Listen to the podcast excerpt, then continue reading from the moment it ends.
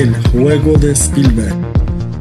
Hola amigos de Algo Más que Cine, bienvenidos a un nuevo episodio de El Juego de Spielberg. Mi nombre es Dionar Hidalgo y hoy quiero comentarles, vamos a hablar realmente sobre la película llamada El Padre, The Father, película que está nominada a los premios Oscar y que ha sido una de las películas más interesantes de lo que va de principio de año, que han llegado este, a los cines principalmente, donde se esté, directamente donde hayan cines abiertos en el mundo. Entonces yo creo que la película este, fue una de las buenas razones que Sony la trazara en su momento para estrenarla, creo que en el momento eh, exacto de la temporada de premios y creo que eso es lo que la ha hecho funcionar y ha, estado este, siendo reconocida a nivel mundial con nominaciones, como lo decimos, al, Oscar. Y para hablar un poco de, de Father, eh, me acompaña Alan, ¿cómo estás? Súper bien, Dionar. Muy agradecido de estar otra vez acá hablando de esta película que quizás no interesante, sino importante por el abordaje que le da al tema, que es un tema que se ha tratado mucho en muchas películas, pero está muy bien abordado de una forma muy, muy distinta y poco convencional, básicamente. Sí, eh, pese a que la película es un tema que ya se ha visto en muchas ocasiones, creo que la película es por la forma en cómo lo muestra. Acá siempre nos, nos cuentan historias de, de, ese tema de como el Alzheimer y la, y la, pérdida senil. Este, yo creo que la forma en cómo lo hace la película te lleva directamente a la forma en cómo una persona que está padeciendo eh, la enfermedad lo empieza a sufrir y cómo afecta al alrededor de esa persona. Entonces yo creo que eso es lo que le hace la película interesante y la entonces aquí es donde juega dos detalles muy importantes que tiene la película y yo creo que son dos nominaciones que tiene eh, casualmente en los Oscar que me parecieron súper importantes. ¿Por qué? Porque el montaje y la, el diseño de producción, cómo está creado y cómo está construido todo este, este estos apartados técnicos ayudan a evolucionar más la trama que es del, como lo hemos dicho, mencionar, este, habla sobre lo que es la, el Alzheimer. Esta película, pongámoslo así simplemente, habla del Alzheimer, pero de una forma muy distinta.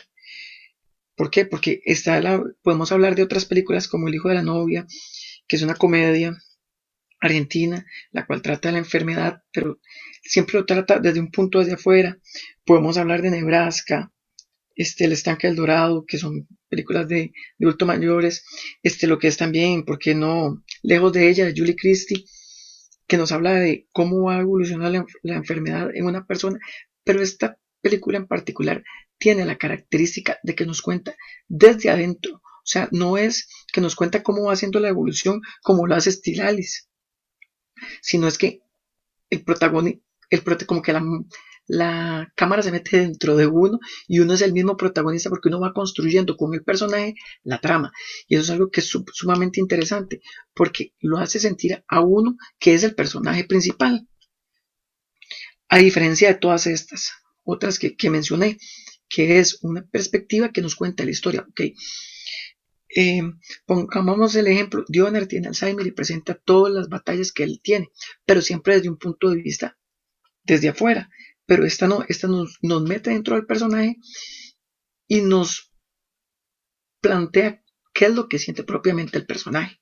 Entonces es un abordaje muy interesante, dado que esos brincos en el tiempo que tiene, brincos en el tiempo no, sino en las situaciones que ocurren y, y a la vez abarcando lo que es este, las relaciones familiares, la hace muy interesante y por momentos como que lo llega a confundir a uno pero no con el motivo de, enredar, de enredarlo, sino con la forma de que uno este, se, relacione más, se ponga, por, así decirlo, en los, en los zapatos del personaje.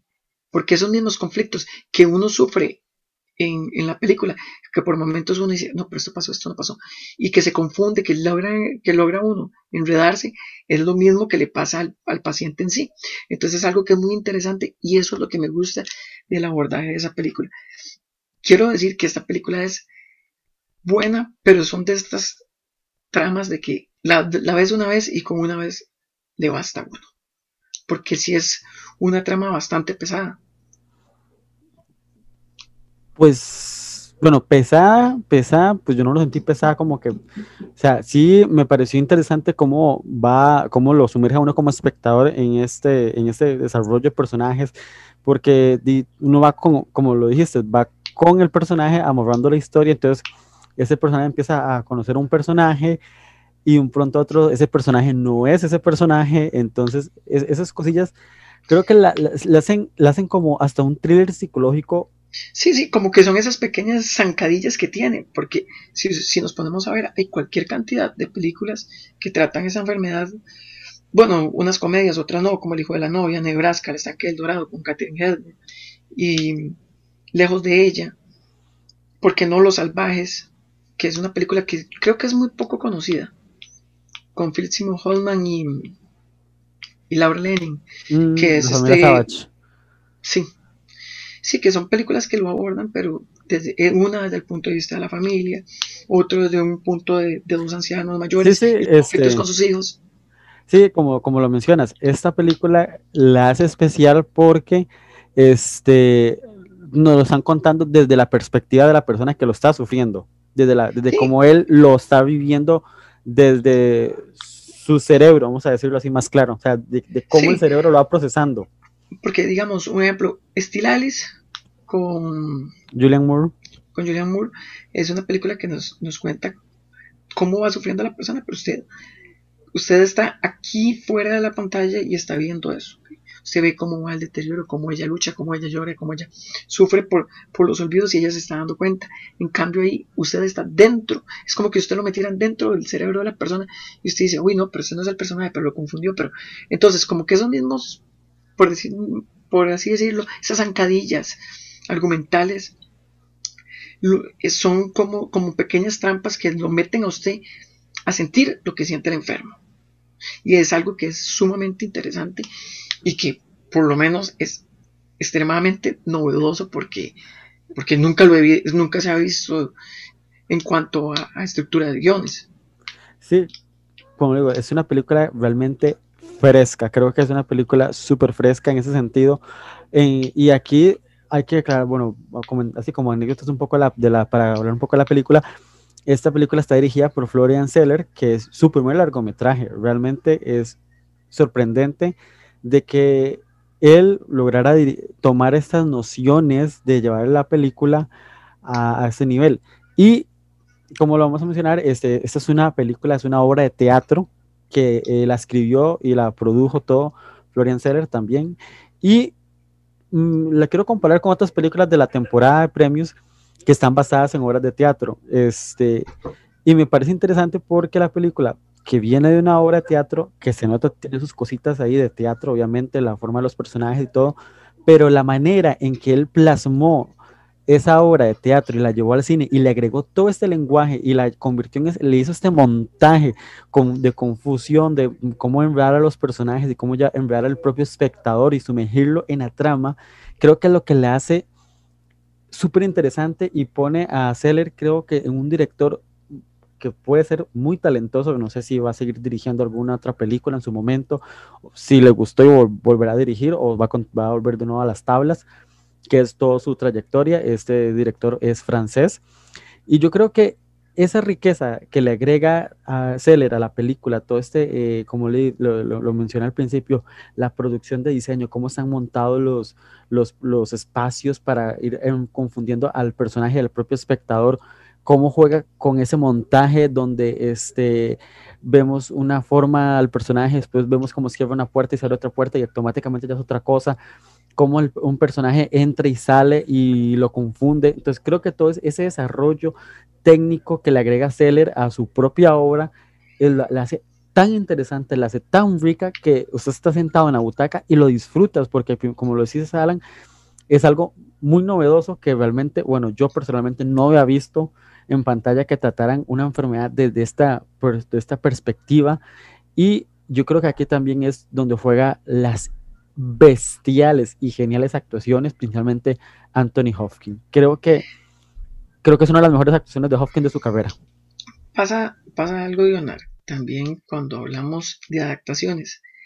Es un director que es muy ubicado en el hecho de que sabe separar lo que es la obra de teatro con la adaptación cinematográfica. Claramente no puedo hablar de, de la obra de teatro porque no la he visto, pero sí se dan muchos casos de que cuando un autor la adapta su propia obra al cine, siempre tiene como esas pequeñas trampas en cuanto a, a diálogos y, y más cuando los mismos actores de teatro este, pasan al, a la pantalla, tienen el, en el teatro se maneja como un estilo de diálogo muy expresivo, igual en gestos, y en el cine son más sutiles, pero estamos hablando que no es lo mismo estar en vivo que, que estar en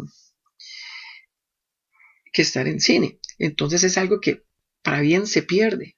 Y algo bueno es que son otros actores totalmente con mucha experiencia en cine y probablemente eh, este director se asesoró sumamente bien porque está muy bien llevada y supo desligar esos diálogos porque en una, en una película se habla como estamos hablando nosotros en este momento, seguido. Pero en el teatro es, ¿y cómo te sientes? Estoy aturdido. Y tienen como, como ese cantadito, como esas pausas. Y, y se resalta con los gestos, porque es una puesta en escena y tiene que ser así.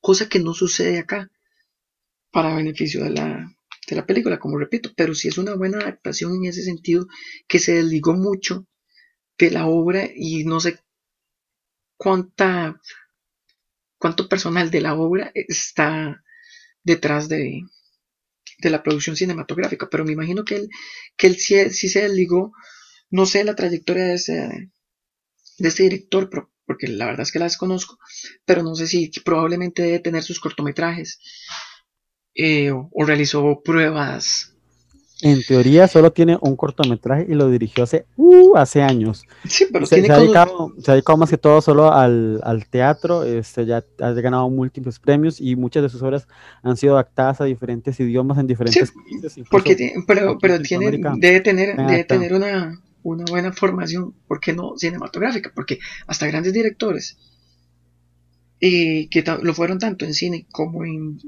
como en teatro, bueno, también estamos hablando que son otras décadas y otras formaciones de actores, como lo fue Elian Kazan, con el tranvía llevado Deseo. Elian Kazan yo creo que no fue el, el tranvía llevado Deseo, si no me equivoco. Sí, sí. Pero que sí fue, ¿verdad? Sí, sí él la hizo en el teatro y la hizo también en, en ¿cómo se llama? En, en, en cine. cine. El mismo, el mismo, sí, Marlon Brando también estuvo en, en la obra de teatro. Este, también es, podemos hablar de, de Mike Nichols, que siempre tenían ciertos momentos algo teatrales, como en Ángeles en América, a pesar de que la obra teatral no la montó él. Pero sí, sí se sentía por momentitos esos, esos rasgos del teatro. Aquí totalmente se, se desprende. Y, estamos hablando que, que Mike Nichols y Elian Kazan eran, o sea, son genios del cine.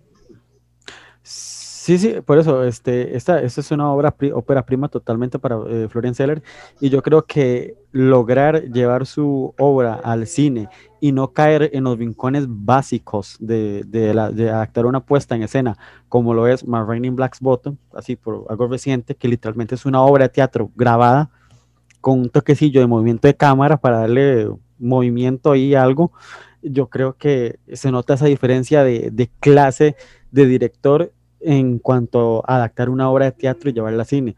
Como que digo, porque para mí Ma era como para ustedes Fences, la cámara puesta y todo el mundo hable y hable y hable hable en dos espacios. Al cambio aquí le crea todo este conjunto de, de movimiento de cámaras, de montaje, de cómo el, espacio interior juega bastante con, con, la, con la trama, como el personaje de Anthony Hopkins este, este, va jugando con todos esos detalles de la pintura, que el sillón, que la puerta, que la ventana, que la cortina, todos los, esos espacios que vamos viendo la, en la película juegan dentro de la puesta de, la, de lo que está contando el, sí. la historia. Entonces yo creo que eso es lo, lo, lo, eleva el material más bien. No, y lo interesante es que sea el mismo autor el que lo, el que lo realice así, porque claramente, yo me imagino, bueno, yo no sé, esa película de Viola Davis, si fue el mismo director, o quién la, pero por, lo menos me imagino que él fue a verla, el el que la hizo, me imagino que tal vez fue a ver la obra, conocer muy bien la obra y la plasmó así. Quizás una persona que no conozca la obra en sí, le dan el texto y lo hubiera adaptado mejor. Eh, sí, sí, digamos que otra película que también está basada en una obra de teatro y que realmente me gustó bastante cómo jugó, y creo que la comentamos, este, fue One Night Miami, que también es una obra de teatro, pero Regina King, como conoce el cine, conoce lo que es el cine, la televisión, le dio ese toquecito, le dio ese aire para que no cayera en lo teatral, aunque sí, sí se siente bastante teatral en algunos puntos, digamos que de, digamos, de este año lo vamos a poner, la más teatral es más Raining Black Bottom, esas, esas teatro llevado al cine. One Night Miami quedó como a medias, quedó como, ok, le metió bastante lenguaje cinematográfico, le dio movimientos, le dio espacio a los personajes y, el, interiores, pero sí caía en algunos momentos muy teatrales, como cuando se estancaba en el cuarto. Pero aquí Florian Seller no, se aleja totalmente del género de teatro y le agrega todo el lenguaje que le pudo haber agregado a la película y ese fue el, el cambio, eso es lo que le hace tan rica la película. Quisiera aclararle algo que cuando uno dice teatral no es que quiera decir que es una película mala, porque no. O sea, sino es que se siente muy estática, se siente como que como que uno deseara estar ahí viendo la obra propiamente y es poner una cámara y ver a los personajes. Aparte que como hemos repetido, hemos repetido mucho el tono de voz.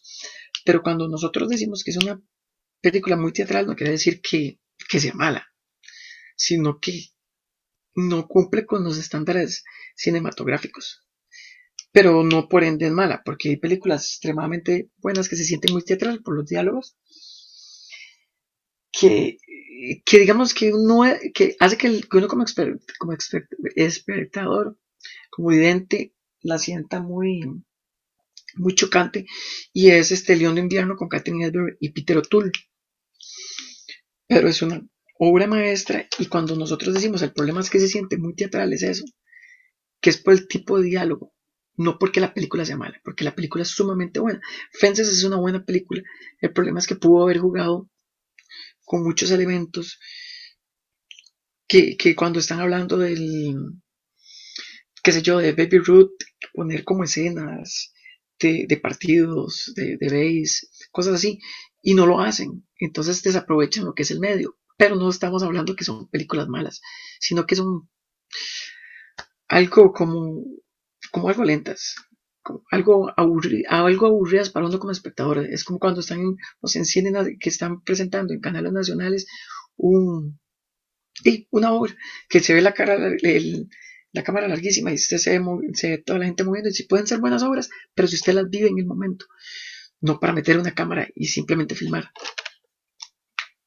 Exactamente, y el ejemplo que les puedo dar es Hamilton. Hamilton, este, sí es una obra de teatro y es totalmente grabada, pero para hacerla atractiva al público que está sentado al frente de una pantalla viendo en Disney Plus, le agregan, le pusieron varias cámaras y las cámaras empezaron a moverse conforme los personajes iban moviéndose para que no se sintiera tan cansada y vieras como que estuvieras viendo la obra ahí estática. Entonces yo creo que Hamilton, que sí es una obra totalmente de teatro, aprovecha los recursos que le da el, la, en este caso las cámaras para montar y llevar el, contexto de la historia, cosa que, ejemplo, My Raining Black Bottom, Offensive, no lograron aprovechar esos, esos, esos, detalles tan mínimos de mover una cámara, hacer zoom, eh, hacer primeros planos, planos cortos, o sea, eso les costó demasiado a esas dos películas, que es lo que las hace un poco, voy a sincero, sinceramente, para mí personal, tediosas, aburridas y patéticas.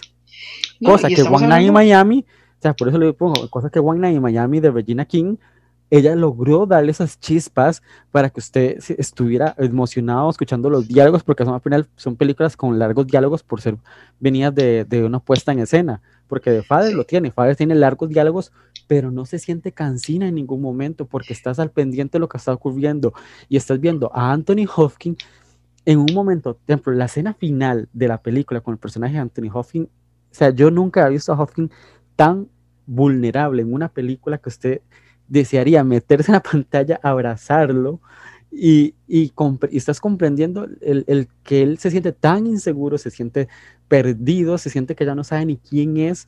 Y yo creo que ese momento donde como la cámara lo va plasmando, cómo Seller va llevando al, a uno a ese momento tan triste, es lo que le hace demasiado poderosa esta película y para mi gusto es una de las mejores películas que he visto este año, de, lo, de principios de año realmente. La película lo que tiene es que a pesar de, de ese tipo de escenas tan potentes que tiene, no es una película manipuladora. Porque no está que ese sonido de violines al fondo, como si fuera, como si fuera orquestada por John Williams, este, sino que, que todo está bien medido, que eso sí tienen las obras teatrales, y eso sí, digamos, bueno, claramente esta película no es tan, tan teatral como decíamos, pero digamos, esto sí se le rescata, que es beneficioso que debe tener la obra de teatro, que simplemente actúan y las expresiones de él y todo son muy comedidas a, los ángulos de la cámara también. exacto.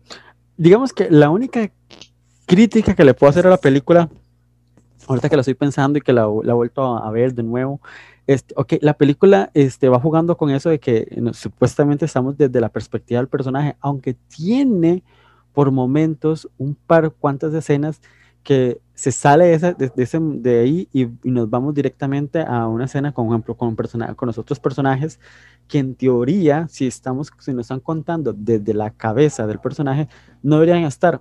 Es lo único que le puedo criticar, que yo me quedé así como bateando un poco en ese sentido, pero no afecta a la película, no afecta ni siquiera al desarrollo de la historia, más bien creo que le agrega ese valor, porque vamos a otro, otro tema que tiene la película, que aparte de que es contar desde la perspectiva de una persona cómo se siente, es cómo afecta a las personas que están alrededor, pero desde el mismo punto de vista, desde la persona que lo está sufriendo. En este caso entraría el personaje de Olivia Colman, que es esta hija abnegada que no sabe qué hacer con el papá, ella tiene que irse para París y él no quiere que nadie lo cuide. Entonces está en este dilema, en este trayecto de qué es lo que va a pasar con él, cómo, cómo hace para continuar con su vida y de tener ese problema con su padre. Entonces, esos momentos de desesperación que, que, se le, agrega, no sé si estará en la obra de teatro, a la historia para contarnos desde la perspectiva de Olivia Colman, me parece un plus súper bien acertado en ese detalle.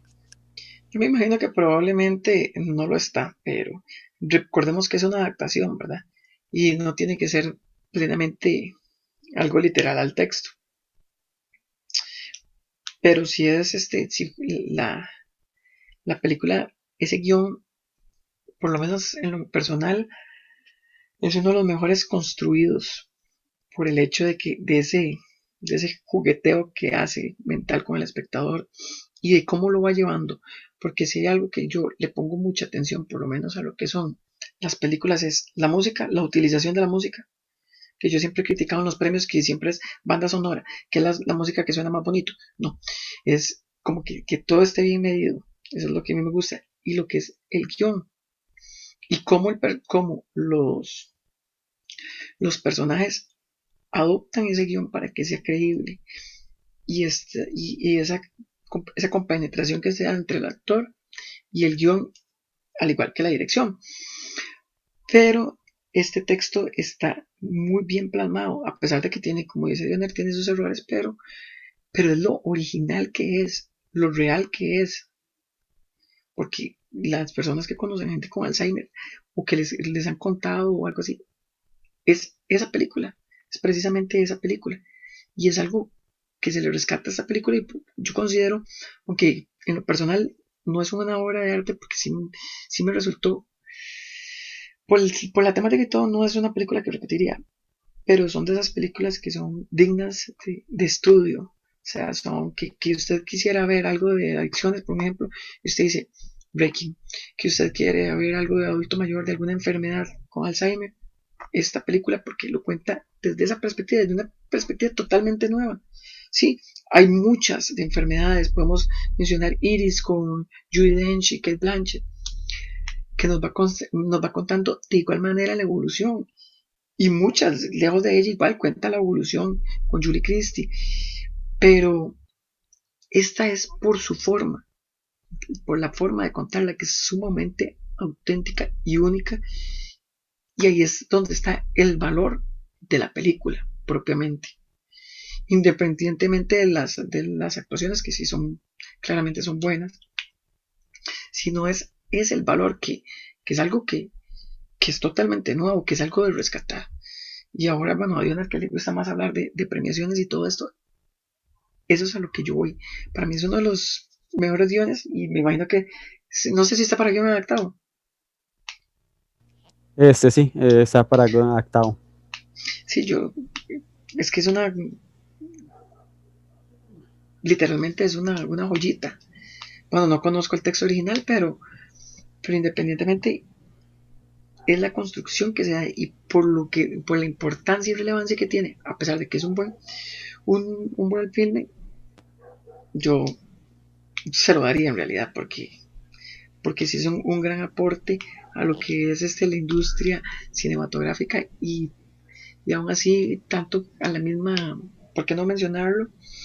Un aporte a la misma enfermedad para que la gente conozca más a fondo cómo se da y cómo, el, cómo la persona sufre y al igual que sus familiares, pero de una forma más interna, no tan externa como lo muestran esas otras películas mencionadas. Sí, lo normal siempre ha sido como mostrarlo a lo externo, como que un espectador sea testigo de lo que está ocurriendo a la familia, al personaje principal o al, sí, sí. al que tenga la enfermedad.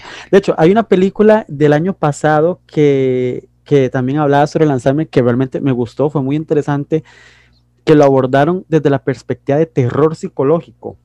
Yo no sé si usted la, te la ha visto, se llama Relic.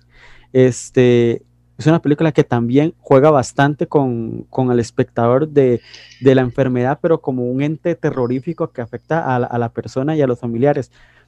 Pero caían unos momentillos por ahí que se perdía un poco eso, no, cosa y, que esa y, película que también pues es una película literalmente o sea, vivir el Alzheimer de esa manera es algo terrorífico. Creo que este creo que lo peor para un ser humano es perder el control perder la realidad perder todo ese sentido saber que tienes que depender de muchas personas y que ya no puedes valerte por sí mismo. Creo que es lo más terrorífico que le puede pasar a alguien en la vida. Bueno, y la película y, todas... lo plasma así al dedillo. Y las películas bueno por lo menos las que yo recuerde que, que, que tengo en ese momento que son relacionadas al Alzheimer tienen aunque muchas de ellas no son joyas cinematográficas, pero sí tienen cosas que, que rescatar, estilo Alice, una profesional joven, cómo va en decremento y la lucha que, que, tiene ella. No es una gran película, pero digamos, lo muestra muy bien. Iris, que muestra otra mujer talentosa ya mayor, que es interpretada por Judy Dench y va recordando cosas del pasado y Lejos de ella, con Julie Christie, que es una película muy bonita, muy poco conocida, pero, pero igual no lo plantea, El estanque del dorado, con Henry Fonda y Catherine Hepburn, y Jane Fonda, que, que es una familia y cómo, cómo hace proceso con el padre, y la frustración de la misma Catherine Hepburn de ver, bueno, el personaje no recuerdo cómo era que se llamaba, en Nebraska, el hijo, y ahí cumpliéndole ahí el, el, que, es de parte, es una comedia. Arrugas, la española, no sé si la vio, la animada, que también nos habla, pero eso ya es como un, como un centro de acogida. El hijo de la novia, que lo plantea desde un punto drama comedia, pero de una forma muy bien llevada, porque no es de una forma burlesca. Todas estas películas tratan, son buenas desde el punto de que se, que desde el punto que se vea, ¿verdad? Porque unas tienen fallas y todo, pero, pero nos brindan una, una visión muy diferente y van construyendo algo muy interesante. Y es algo que, que, por eso menciono que es un, un, gran aporte, porque todas tienen su... Ah, bueno, los salvajes, la familia salvaje, que es Salvage, que es la perspectiva ya como más de los familiares, como una más externa que hacer con el adulto, la, que es una película poco conocida también. Y algo que sí tienen en común todas estas películas son básicamente las actuaciones, porque es un han sido como lo principal y el estandarte de estas películas que yo he mencionado son también que han sido muy bien dirigidas y bueno, Estilales no puede uno negarlo, Los Salvajes también, Iris, Lejos de ella, El Estanque en el Dorado, todas estas, y han sido, y es curioso porque, aunque tal vez no hayan ganado premios importantes, bueno, que, el que más conoce uno, por así decirlo, es los Oscar, pero sí han tenido muchas premiaciones y han estado en festivales y todo, por el abordaje lo humano que son y la forma humana en que han sido realizadas estas producciones. Sí, correcto. Este, todas las películas que has mencionado eh, son más recordadas creo que por, la, por las actuaciones. Por ejemplo, Julia Moore que ganó el Oscar y todas estas, Julie Christine, Judy Dench, Laura Linney, todas ellas fueron nominadas en su momento al, al, Oscar. Esta película, The Father, yo creo que pese a que va a ser recordada por las, las nominaciones claramente, las actuaciones tanto de Hopkins como de Coleman, principalmente de, de Anthony Hopkins, creo que es el detalle de, de Seller. Yo creo que esa película, cuando yo recuerde al padre de Father, no voy a acordarme tanto de Anthony Hopkins, voy a acordarme de la forma en que Florian Seller este, abordó la enfermedad en la película y cómo la construyó y le dio ese plus. Yo creo que para mí, desde mi perspectiva, yo me voy a acordar de Florian Seller, no tanto de Anthony Hopkins, pese a que Hopkins está brutal en esta película. Creo que, como lo repito, es una de las mejores actuaciones de su carrera, si no es de la, la mejor o es de las, de las del top 3 literalmente de su filmografía. Y creo que por eso la voy, la recordar más por, por, como digo, por el montaje. Para mí este montaje de esta película es impresionante. O sea, la forma en que el montaje aporta tanto a la historia, yo creo que es lo que más le recordaré de esta película. Yo considero que esa película va a ser recordada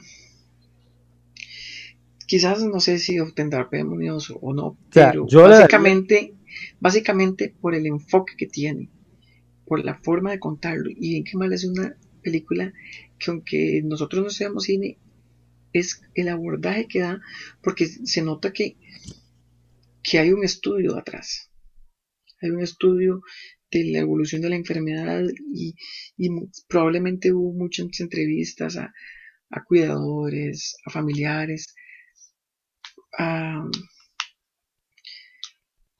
a, ¿cómo se llama? A los mismos enfermos para ir viendo como, como, la evolución y todo para crearlo. Entonces me parece que, que esta película, quizás dentro de 15 años, 20 años, eh, será recordada así como, como una película relacionada con el Alzheimer. Probablemente esté en el top número uno porque es un, va a ser un referente. Bueno, que para uno que es más de cine para recordar las actuaciones y, la dirección y el montaje y todo, pero para fines prácticos y de personas no tan aficionadas o fines médicos es una joyita pura. Sí, como digo, esa, esa película tiene bastante y yo creo que eso es lo que la, la, ha hecho, este, que ha sido nominada a varios premios, ha sido recordada, este, ha sido nominada y a todo esto. Pero indiferentemente de los premios, este, eh, saliéndonos un poco de, esa, cancha, como lo dices, eh, la forma en que trata la enfermedad, el respeto que tiene con la enfermedad, porque la respeta bastante, no, no cae en ninguna autoparodia, ningún chiste. Los chistecitos que tiene son sutiles desde la perspectiva de una persona que lo está padeciendo. Es que todos esos detallillos creo que lo que le, hacen es, le dan ese valor agregado son como esos, esos chistecitos que usted menciona, bueno, chistecitos son como menos de, como expresativo, pero son como los momentos de lucidez que, el personaje tiene, como para que la otra persona no capte que él se le olvidó, entonces tira como esas, como esas bombitas de humor, como para disimular esos olvidos. Entonces es muy interesante. Quisiera mencionar así rápidamente un libro que es sumamente bueno, que se llama Memorias de Alzheimer. De hecho, está en línea, está para descarga gratuito. Es más, la y es una página legal de Pedro Simón que nos cuenta, es, son, son historias como de, en promedio de 10 páginas de personas del medio de la farándula española y, en sí del mundo en general. Más está ahí un, la historia de un director y el video está en, en, en YouTube que él ganó el Goya por el cuarto piso, que es una, película sobre unos niños con cáncer. De hecho, la película es muy bonita. Yo la vi hace unos años. Él ganó el Goya y todo, y le hicieron un homenaje. Y cuando él fue, y cuando él, bueno, él ya tenía Alzheimer, y nada más que no parece que tuviera Alzheimer, dado que él estaba leyendo el, el ¿cómo es que llama? El discurso pero es interesante porque ahí nos cuenta cómo fue que él empezó, cómo fue que él abandonó la producción de de, sus últimas películas, porque él, no, él tenía una mente impecable, porque él también actuaba y todo, y, de un pronto otro solo estaba en el set y, se le fue por así vulgarmente la onda y empezó en esos fallos. Y es un libro muy interesante porque son historias cortas de aproximadamente entre 10 y 15 páginas de diferentes personas del medio del espectáculo, artistas o así, de cómo se fue evolucionando la, la enfermedad. Memorias de Alzheimer de Pedro Simón. bueno, ahí, ahí, ahí Alan nos deja el dato para que cualquiera que lo quiera buscar, leer, creo que vale la pena este, darle ese plus para conocer un poco más allá desde la perspectiva cinematográfica de, una historia como, como es la, la, pérdida senil. Este, volviendo un poco a los Oscar, creo que realmente desde mi perspectiva, el Oscar a Mejor Actor se lo merece Anthony Hopkins. Realmente de las actuaciones nominadas, este, la de Anthony Hopkins es superior a todas. Digamos que el, que el único que yo le haría premio porque es que me encanta la película y también habla sobre una enfermedad y cómo lo plasma es Song of Metal de Riz Ahmed, pero creo que Riz Ahmed nos puede regalar otra actuación más adelante, pero, a mí personalmente es el Oscar a Mejor Actor lo tiene Anthony Hopkins. Para mí en realidad la Riz Ahmed me gusta más. O sea, están muy peleadas de las dos, es que, pero... digamos, en, general es un... es que la de Anthony Hopkins está bien llevada y tiene su clímax al final, que es muy bueno. Pero la Riff es una actuación sumamente bien llevada y muestra mucho la frustración y es una como muy, muy de introspectiva, muy, muy de gestos, muy de mirada, muy, y esas son las actuaciones que me gustan mucho. Entonces, digamos, para mí sí, en realidad, ¿cuál más de los dos la merece? Para mí, bueno, en cuanto a película me gusta más Song of Metal, claramente. Yo, o sea, si han seguido mi, mi, eh, los podcasts y, eh, y, el canal de YouTube y todo esto, este, para mí Song of Metal fue la mejor película que vi el año pasado. Entonces, este, cosa, casualmente, ejemplo, Song of Metal les apoya mucho en Will Hammett y en el sonido de la película, el montaje de sonido, y en esta película de Father se, se, sostiene por la actuación de Hopkins y por el, la parte técnica que será el montaje. Yo creo que son dos películas que van de la mano en ese sentido en cuanto a la construcción de las historias. Este, como le digo, o sea, de mi perspectiva, yo, eh, Anthony Hopkins, pero bueno, si gana Bill claramente no tengo ninguna objeción. Mi problema se llama que le den el premio a Chadwick Boseman, que es casi lo más probable, por una película que ni fu ni fa. Que... A mí la, película, esa película... Ay, yo la detesto no me pareció mala, pero no me pareció buena. Lo que pasa es que sí, la actuación de él no está mal, pero pienso que es más como, como, como más mediática. Esa, no, la nominación está bien, no la cuestiono, pero digamos, el cane de él es como algo muy mediático. Pero en realidad para mí, para mí no para mí no, no, merece el gane. Anthony Hopkins o son los que más, digamos, los que para mí merecerían el, gane.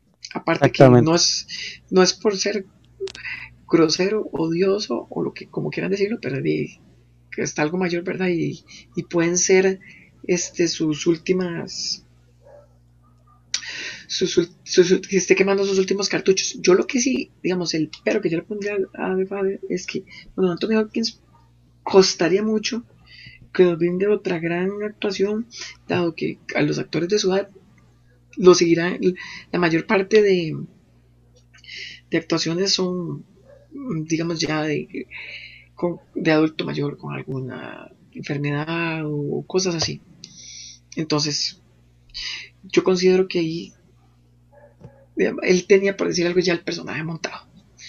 Lo de Rick me gusta más por el hecho de que él tiene que fingir una, bueno, el otro también, ¿verdad?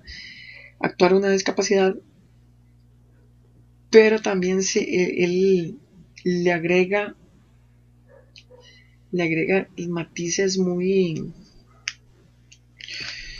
como muy humanos, muy, muy introspectivos, muy, muy de... Eh, exactamente, no, encuentro la palabra como decir en este momento, pero sí me pareció más, más, un, más elaborada. Sí, sí, claramente. Yo creo que, bueno, eh, como son Metal with Hamed, este, creo que es más sutil, más, más bien más controlada, este, logra transmitir toda la frustración de, de ir perdiendo eh, eh, el poder escuchar y en este caso también... Sí, sí, y digamos, va, va evolucionando. Ajá. entonces es, básicamente es por eso, pero como lo menciono, o sea, más de los, en realidad debería ganarlo alguno de ellos dos. eso sí, no, eso sí, Anthony Hopkins o o sea, independientemente del que lo gane, e, ese premio lo merecen ellos dos. O sea, uno de ellos. Igualmente, ellos dos son las mejores actuaciones masculinas del año.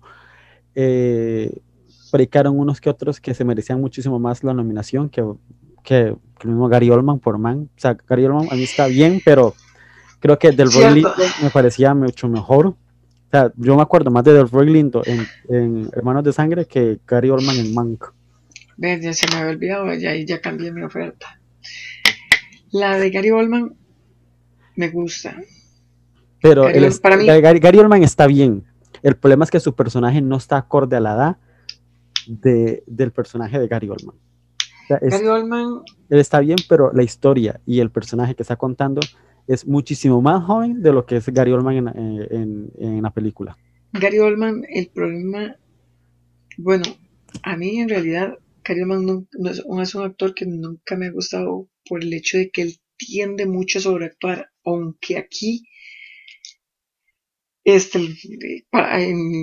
considero que es el que es la mejor que es la mejor actuación que él tiene. En realidad, sí, bueno, claramente no va a ganar Gary Oldman, pero si lo gana Gary Oldman tampoco estaría mal. El problema de, esa película, digamos que yo le veo, es que al contar una historia, bueno, la película, en cuanto a premios y todo eso, nominaciones y eso sí estaba ahí, en empuje, ¿verdad? Y sí tuvo muchas nominaciones.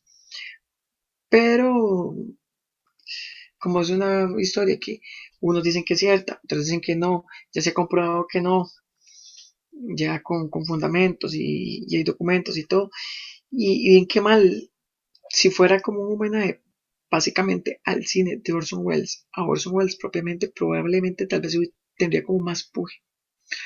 Pero como, a pesar de que es una historia de un homenaje de uno de los guionistas más importantes de Hollywood, pero básicamente, por así decirlo, olvidado, entonces no tampoco tiene así como, como expectativas, porque acordémonos que esto viene mucho también en cuanto a, a puje, ¿verdad? A, propaganda, a influencia.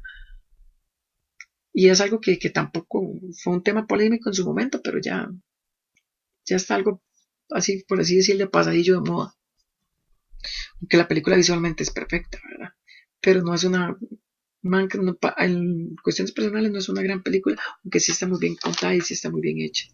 Sí, sí, este, David Fincher es indudable, eh, muestra buen cine y man cumple con varias casillas, este, fotografía, estética, las, las actuaciones todas están bien, pero en este caso, sea, ya hablando de actuación, actuación, pues bueno, Anthony Hopkins y Rick Hammer creo que están superiores este, a todo el resto de sus contendientes. Bueno, la, la historia habla de otra cosa, eh, Marvel habla de otra cosa y entonces está ganando otra persona que realmente merece la nominación, más no los ganes.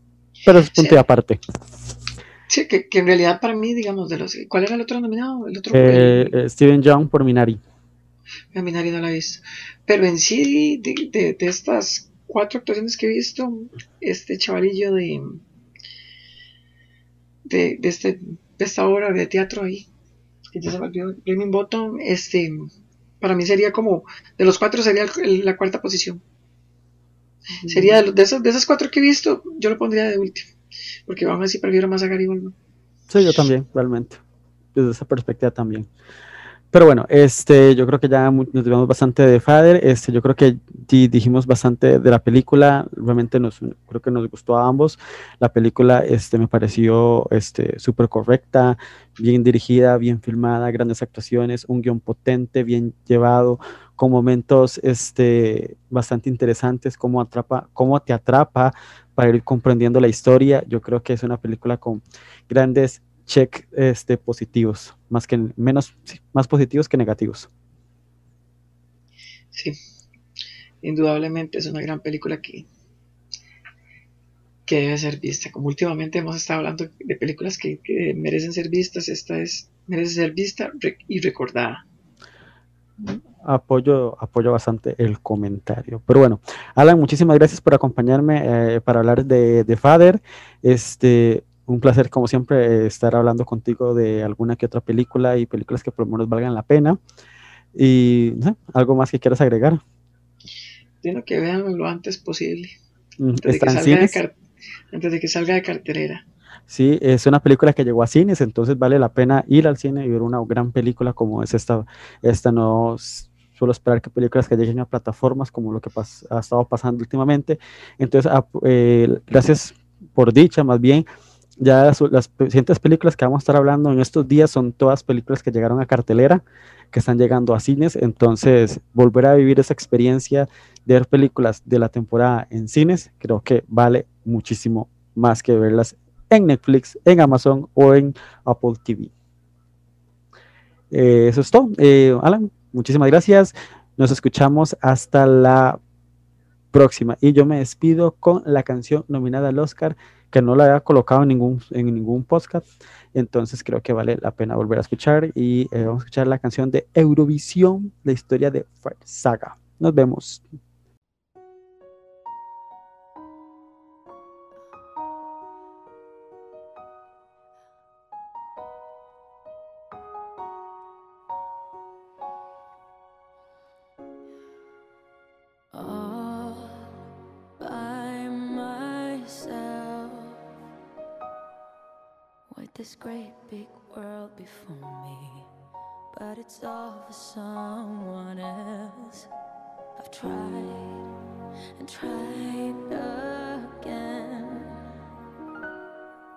Let you know just where my heart is, to tell the truth and not pretend. All I needed was to get away, just to realize that I was meant to stay. Where the mountains sing through the screams of seagulls, where the whales can't live, cause the gentle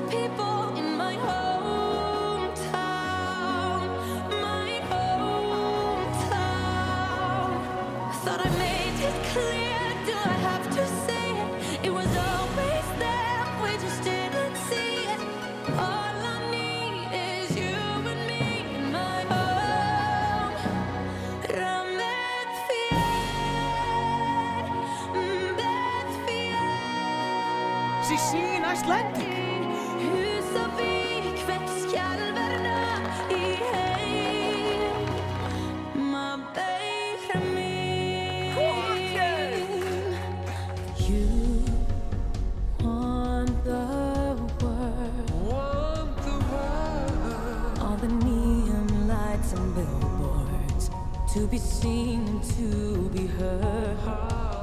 And I followed you. But now I know what makes me happy.